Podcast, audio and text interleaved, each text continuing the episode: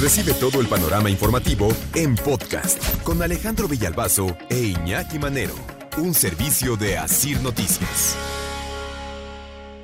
Teopisca, Chiapas, un municipio de Chiapas donde ayer se vivió el caos. De hecho, a esta hora de ayer, hace 24 horas, empezaba el caos. Todo tiene que ver con un tema ligado a la política. Se dio el nombramiento de un eh, eh, consejo municipal y no les gustó a los habitantes de Teopisca en Chiapas, al hombre que dejaron como encargado de ese consejo municipal. ¿Por qué hay un encargado de un consejo municipal? Porque hace más de dos meses mataron al presidente municipal. Entonces, el eh, Congreso del Estado nombra a un consejo municipal, queda ahí de encargado, y, y a la gente no le gustó. 24 horas de caos. De hecho, el caos estuvo a tal, de tal tamaño que le dispararon a helicópteros de las fuerzas federales. Se puso fea la situación. Fernando Cantón, desde Chiapas. Fer, buenos días.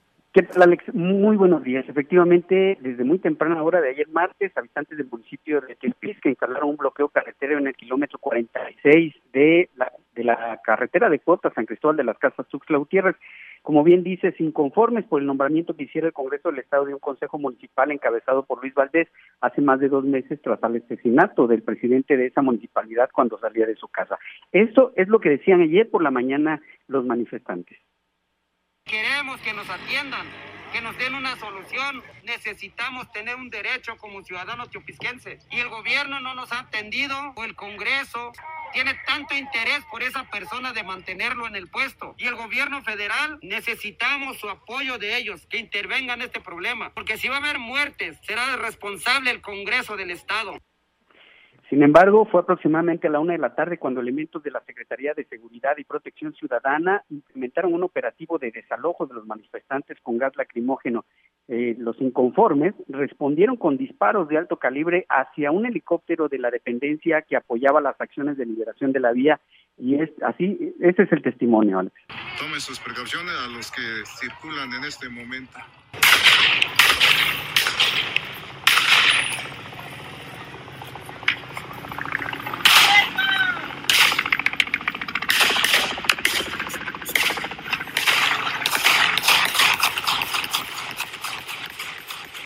Oye, Fer, eh, no voy a criminalizar la protesta, pero, pero, así como que habitantes armados como para dispararle a los helicópteros de las fuerzas federales, yo creo que alguien que se está manifestando, que está protestando y que está en su libre derecho de hacerlo, pero que es un ciudadano de a pie, pues no anda cargando un fusil por si llegan los federales eh, y te quieren este, replegar en tu protesta. Eh, creo, insisto, no quiero criminalizar una protesta, pero me suena que no es, eh, no es el señor de la tienda, ni el señor de la zapatería, no es el estudiante, no es el trabajador, no es la ama de casa, la que en una protesta saca un fusil y le tira un helicóptero, Fer. Es correcto, Alex. De hecho, en imágenes eh, que circulan, ya se, se, ve cómo estas personas eh, utilizan armas de grueso calibre, porque, porque en un principio la Fiscalía General del Estado presentó un boletín de prensa en el que señala que se detuvo a siete personas. Entre esas fotografías hay una donde dicen que incautaron una pistola calibre 22, que nada corresponde a los fusiles y a los disparos que hicieron en contra del helicóptero, que incluso la Secretaría de Seguridad Pública dice que este helicóptero sí sufrió daños por esos disparos, Alex. No, pues pudieron haberlo tirado, ¿no? O sea, cuando le, le pegas un helicóptero a esa distancia, este, lo pudieron haber tirado, Fer. Sí, por supuesto. Es lo, y es lo que dicen las, las autoridades que van a actuar con todo el peso de la ley contra estas personas, porque además en su huida secuestraron a tres elementos del ejército mexicano y a seis elementos de protección civil municipal de San Cristóbal de, las Casas. Los elementos del ejército fueron liberados ayer mismo, sin embargo los elementos de Protección Civil todavía continúan retenidos, de acuerdo a lo que acaba de confirmar hace apenas unos minutos la dependencia de Protección Civil del Estado. Pues sigo en la misma, ¿no? Le tiras a un helicóptero y luego secuestras eh, a gente de protección civil y a militares. No, no eres el. Eh, no eres el chiapaneco de a pie. ¿Qué más, eh, Fer?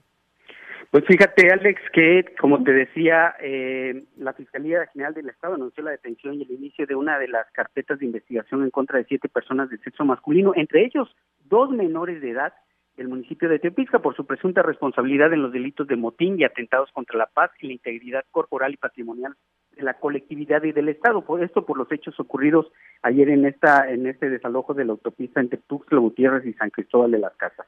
Ayer por la noche por la tarde-noche el Tribunal Electoral del Estado de Chiapas ah, eh, confirmó que se había anulado este Consejo Municipal, por lo que se tendrán que restituir los procesos para nombrar nuevas autoridades municipales en Teopisca y bueno, al parecer con esto debería, en teoría, terminarse el problema de la inconformidad de los habitantes de Teopisca. Es un municipio de apenas 50 mil habitantes, de acuerdo con los datos 2020 49.499 habitantes allá en, en Teopisca, en Chiapas, Fer. Es correcto, es un municipio incluso que se encuentra entre San Cristóbal de las Casas y Comitán, por lo que incluso esa vía había estado bloqueada durante al menos dos semanas por los habitantes. Después, hasta ayer, se trasladaron a esta vía de San Cristóbal Tuxtla Gutiérrez, en donde pues ya sucedieron estos hechos. ¿A qué se dedica la gente allá en Teopisca, Fer? Principalmente a la ganadería y a la agricultura. Esa es la principal actividad económica. Ok, y ahora, nada más eh, yéndonos al origen de esto, hace dos meses mataron al presidente municipal. ¿Se sabe, se tiene detalle de eh, cuál fue ese hecho, Fer? Hasta el momento, ninguno, Alex. Todo parece quedó en el olvido con el asesinato del presidente municipal cuando salía de su casa. Solo habían dicho que habían sido grupos, eh, pues un grupo de personas que iban, dos personas en una motocicleta, se supo de la detención de uno, pero ya no se le dio seguimiento o ya no emitió más información la fiscalía acerca de este caso. Oye, ¿y del encargado del Consejo Municipal, Luis Valdés, quién es o qué? Es el hermano del presidente asesinado.